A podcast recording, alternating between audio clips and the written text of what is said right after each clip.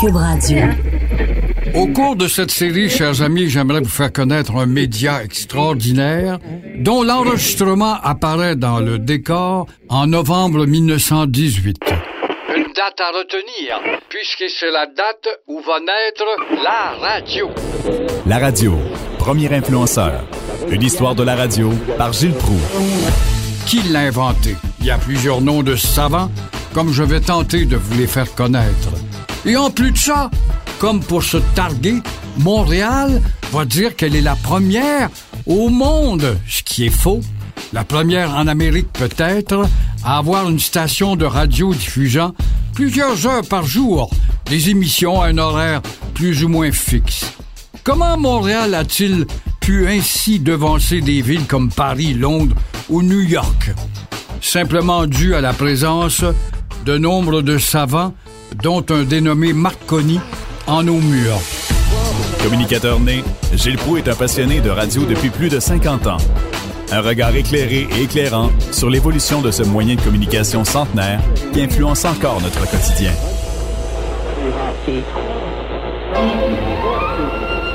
En faisant la connaissance de ce média, je dois vous avouer en commençant que la radio est le parent pauvre de l'industrie de la communication au Québec, en Amérique. En ce sens qu'elle est loin derrière les revenus récoltés par la presse écrite, par les magazines, plus tard par la télévision. Elle vend de l'air. Mais elle vend de l'air aussi, parfois, en consacrant ses ondes à des talents qui vont émerger, qui vont divertir, qui vont instruire, qui vont donc faire évoluer les mentalités du Québec. Comment expliquer le titre de Première Radio à Montréal? La réponse est simple.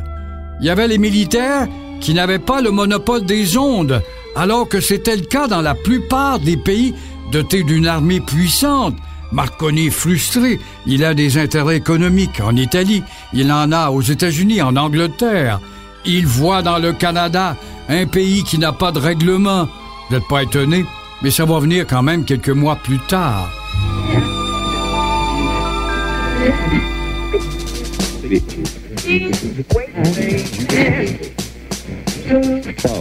Au lendemain de la Grande Guerre, cette liberté d'émettre des signaux sans être contrôlée par le ministère de la Défense attire chez nous, près du square Philippe, à Montréal, l'un des pionniers de la radio, Marconi. Il va aller installer sa première petite station qui s'appelle XWA au 135 de la rue William. Pour les auditeurs, vous pourriez peut-être deviner, les plus vieux en tout cas, ça se trouvait juste derrière la brasserie d'art, qui est devenue l'école de technologie supérieure au coin de Pile et Notre-Dame, donc juste à l'arrière, au 135 de la rue William. Ottawa a quand même prévu le contrôle, le nom sur lequel s'enregistrent ces radios. Faut pas l'oublier. C'est bien beau appeler ça XWA, mais vous allez devoir, pour honorer le Canada, euh, avoir des initiales, des acronymes qui vont faire appel au C. C pour Canada. Et c'est ainsi que CFCF, la première station de l'histoire au Canada, qui est toujours en fonction, voit le jour à Montréal en novembre 1918. Et en 19, elle s'appelle CFCF. Elle émet à 600 au cadran, c'est-à-dire sur la bande AM. Et le sigle voulait dire Canada First, Canada Finest. Et le premier présentateur de programme fut Walter Darling. Et l'opérateur à la console, Leonard Spencer, qui finira sa carrière beaucoup plus tard à CKVL Verdun. Le 20 mai 1920, XWA s'appelle maintenant CFCF, reçoit sa première voix féminine, Dorothy Lawton, qui chante en direct depuis le Château Laurier à Ottawa. La radio nous amène à nous interroger à savoir qui l'a inventé. Les Russes vont vous dire c'est Popov. La preuve, c'est que Popov annonce déjà, avec la révolution bolchevique, que Lénine se servira de ce média, on est en 1917, pour faire la propagande de l'idéologie bolchevique. Branly en France, l'inventeur du cohéreur, va au dire oui, mais quand même, nous avions déjà une antenne de diffusion au sommet de la tour Eiffel. Et euh, Marconi hérite du titre, pourquoi? Peut-être parce qu'il se donne à des gens qui le patronnent jusqu'au bout. Et pourtant, il y a un Québécois qui s'appelle Reginald Aubrey Fessenden. C'était le fils d'un prédicateur suédois qui s'établit au Québec, au Canada, à Bolton, on est en Estrie. Si jamais vous y allez un de ces dimanches à la faveur d'une balade, vous allez voir là une plaque de Parc Canada. Et lorsque Parc Canada attribue justement une mention, c'est parce que la recherche a été faite. Bolton, c'est tout près de Saint-Benoît-du-Lac, là où est le monastère de ces missionnaires, de ces cisterciens. Alors, il est écrit sur cette plaque originale Aubrey Fessenden, bien qu'il n'a pas hérité le titre à l'officialiser dans l'histoire mondiale, est le premier à avoir projeté la voix humaine d'une antenne à une autre. Il faisait partie de ces savants patenteux à l'époque, les Westinghouse, les Edison, et combien d'autres qui, euh, évidemment, ont laissé leur marque dans le monde de la diffusion, mais Fessenden ne réussira pas à décrocher le grand titre, bien qu'il est un excellent patenteux.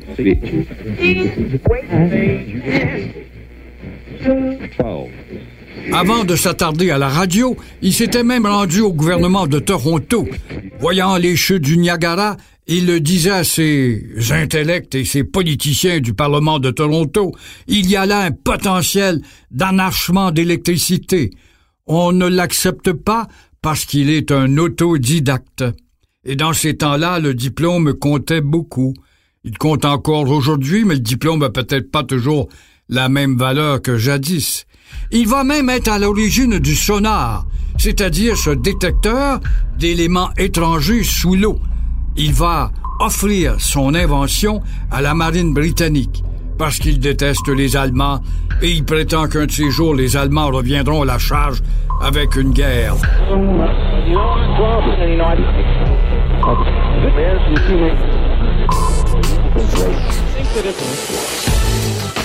Peut-on imaginer dans ces années, chers amis, qu'il y a là une course entre savants, je nommais Dessun, Westinghouse, je parle bien sûr de Marconi, Aubrey Fessenden, qui nous oblige à reconnaître que nous lui devons une part importante de l'invention de cet appareil. Chez les Russes, Popov, vont-ils dire encore. Alors, à chacun va marquer des points, et c'est Marconi qui, grâce à des moyens financiers, des amitiés auprès des puissants, qui va décrocher le titre d'inventeur de la radio. Était-il question d'obtenir de l'argent pour poursuivre ses recherches à l'époque? Marconi réussissait plus facilement, en tout cas, à décrocher des subventions parce qu'il était plus euh, connu.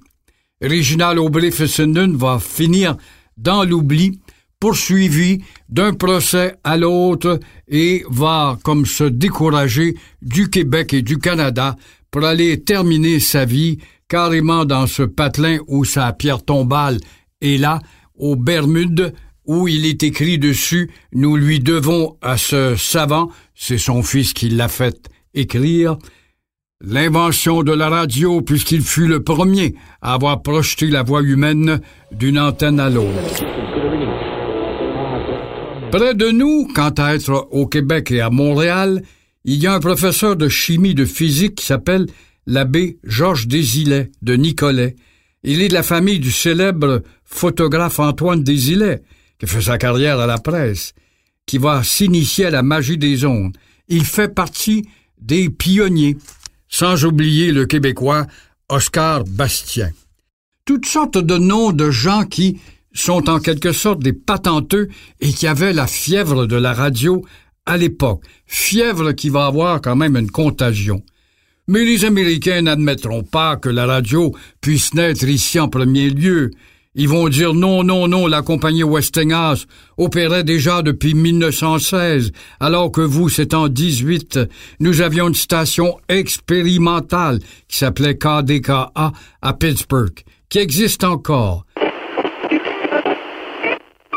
C'est oublier que la programmation régulière de cette station de Pittsburgh va commencer véritablement que le 2 novembre 1920, avec l'annonce des résultats d'élections présidentielles. D'ailleurs, cette station avait été devancée sur son propre territoire américain par WWJ de Détroit, qui commence à diffuser quotidiennement depuis ses studios le 30 avril 1920. Alors vous voyez quand même, les Américains n'aiment pas admettre qu'ils n'ont pas été les premiers quelque part, mais euh, on doit bien reconnaître que XWA, en novembre 18, est la pionnière. Le 22 septembre 1922 est une date importante. Il y a une radio qui apparaît tout d'un coup dans les appareils, mais tout le monde n'a pas un appareil radio. Et c'est pourquoi Marconi, qui est installé à Montréal, va vite commercialiser la radio Marconi, ce gros appareil qu'on achetait avec fierté pour installer le faire trôner dans le milieu du salon, des radios qui étaient des meubles. Et à travers cet appareil, on entend gricher des sons, et c'était le 22 septembre 22. C'était à titre expérimental, alors que mercredi le 27 septembre, là, c'est une date qui marque vraiment la radio. Voilà que le poste de radio CKAC, qui veut dire Canadian Kilosicle Amérique catholique à l'époque, va changer plus tard son identification et le journal La Presse est le premier propriétaire de cette radio.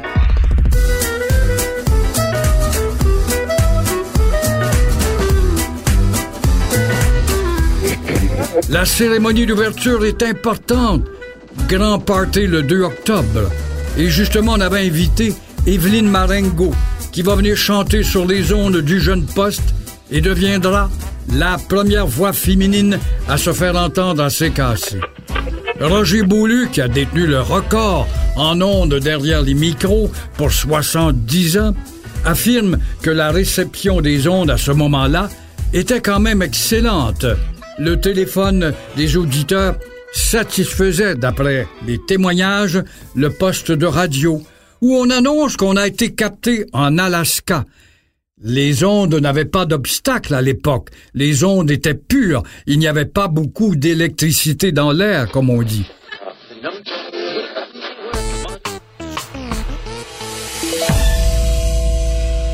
Au cours de cette même année, l'Angleterre mettait sur pied sa prestigieuse British Broadcasting Corporation.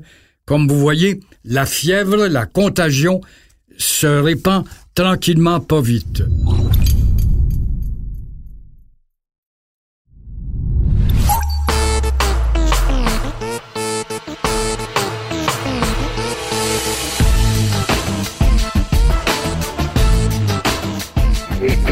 Qui s'intéresse à la radio?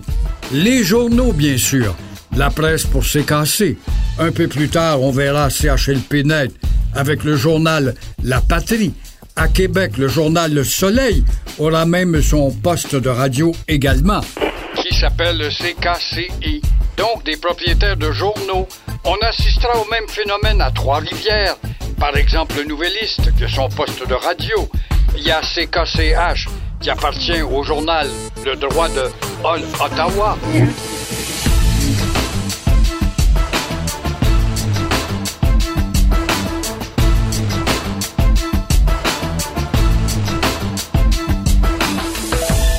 Alors, comme vous voyez, les diffuseurs sont aussi entre les mains de ceux qui écrivent, qui ont l'industrie du papier. Pourquoi? C'était probablement des visionnaires. Ils savaient qu'un jour ou l'autre, en publiant le journal écrit qui sort à trois heures l'après-midi, ils seraient éclipsés par des nouvelles de dernière heure qui arrivent tôt le matin, par exemple, ou tard le soir, où le papier n'a pas eu le temps de s'imprimer. Alors, ils étaient des espèces de visionnaires, ces gens. Il y a un autre groupe qui s'intéresse à la radio. Ce sont des marchands d'accessoires électriques. Ils offraient sur les ondes des pièces nécessaires à la radiodiffusion et pour sa part, le magasin Dupuis Frères vendait à ses clients un récepteur en pièces détachées permettant de monter soi-même l'appareil qui servira dans le salon. CJCK devient donc un poste de Dupuis Frères. Pendant ce temps-là, aux États-Unis, l'étoile du vaudeville Edwin devient le premier gros nom du show business à signer un contrat pour une série radiophonique. On n'est pas rendu là encore chez nous. Dans ce début des années 20, on est à l'heure embryonnaire.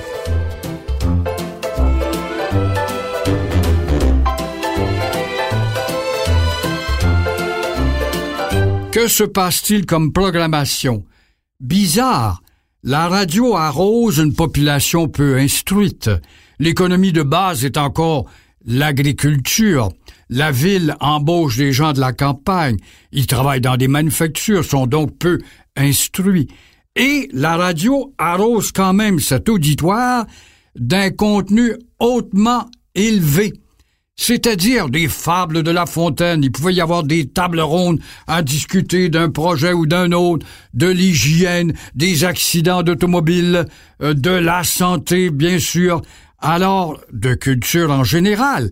Ce qui va éveiller, mes chers amis, les oreilles du gouvernement de Louis-Alexandre Tachereau, qui dans l'histoire n'a pas été plus flamboyant, mais il va être le premier à dire Écoutez-moi bien, les gens de la radio. Faudrait bien que ça relève de Québec. Ce que vous diffusez là, vous parlez d'accidents automobiles, de sécurité routière, vous parlez de santé, d'hygiène, de maladies, vous parlez également d'instruction, vous parlez également d'agriculture et ses sciences. Tout cela devrait, par la Constitution, relever de Québec et non d'Ottawa. Va commencer alors la première bataille à caractère constitutionnel entre Ottawa et le Québec pour une raison technologique. En 27 comme riposte, on est encore au début de la radio, eh bien, CKC va se voir octroyer une somme de 7800 dollars pour diffusion de l'heure provinciale, une émission qui traite donc de caractère éducatif, qui devrait relever de Québec, une émission qui traite de gastronomie, d'agriculture, d'hygiène et de musique. C'était là la réplique de Québec à Ottawa, qui lui refusait la permission de se doter d'une radio provinciale à vocation éducative et culturelle, et la bataille va se poursuivre, bien sûr. Henri Le Tondal et Édouard Montpetit des gens que vous connaissez par la toponymie vont avoir la responsabilité de surveiller la qualité de cette émission du gouvernement québécois.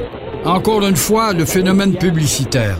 Au début, beaucoup de culture. Cette émission vous est présentée en début d'émission par, je ne sais pas, le magasin Dupuis Frères. L'émission dure une demi-heure. Cette émission vous a été présentée par le journal euh, La Presse où cette émission vous a été présentée à l'époque par la brasserie Black Horse ou la brasserie Dow, qui étaient des commanditaires de ce temps. Il n'y avait donc pas de, d'entrave dans la diffusion de l'émission en tant que telle. Mais voilà que dans les années 20, il y a un gars qui est très populaire qui s'appelle Ovila Légaré. Il est vedette. Il vient parler à la radio de distraction, de théâtre, de vaudeville, etc. L'animateur de radio le voit arriver un jour avec un chapeau.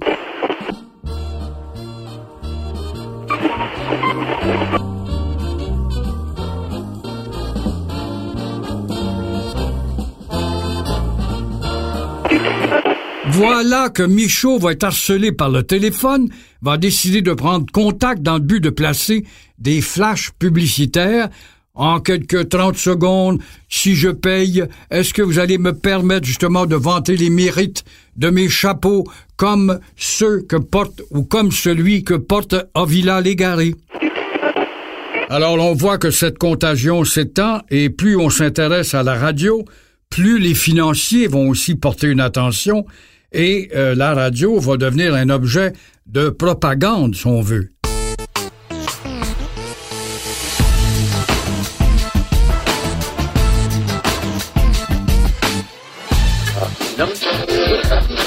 Bon, à Québec, CKCV ouvre ses portes, va jouer un rôle incroyablement concurrentiel à une autre radio fort puissante dans la vieille capitale, CHRC. Et évidemment, ce monde publicitaire, des fois qui peut agacer les oreilles, va apporter des vertus par sa propagande, va nous initier à l'hygiène. Hein? On pense au dentifrice, au savon notamment. Et ils vont être ceux qui vont procurer des recettes extraordinaires au poste de radio qui va amener, et on le verra dans le prochain volet, vont amener des talents qui vont se faire valoir par la plume et en introduisant des radios romans. Et cette littérature va servir comme phénomène de fixation de la langue française menacée à cette époque, comme aujourd'hui d'ailleurs. Et en même temps, ces gens-là sont des avant-gardistes avant justement l'arrivée de ce que nous verrons beaucoup plus tard, dans les années 50, avec l'apparition de la télé. On va voir également comment va naître un grand réseau national, Radio-Canada, et je vais vous expliquer aussi pourquoi la radio est-elle boudée par, à cette époque, le clergé. C'était La Radio, premier influenceur, par Gilles Proux. Enregistrement, Antoine Lamar, dans l'environnement spkr.studio. Contenu historique, Gilles Proux. Montage et réalisation, Fred Rioux. Production Cube Radio.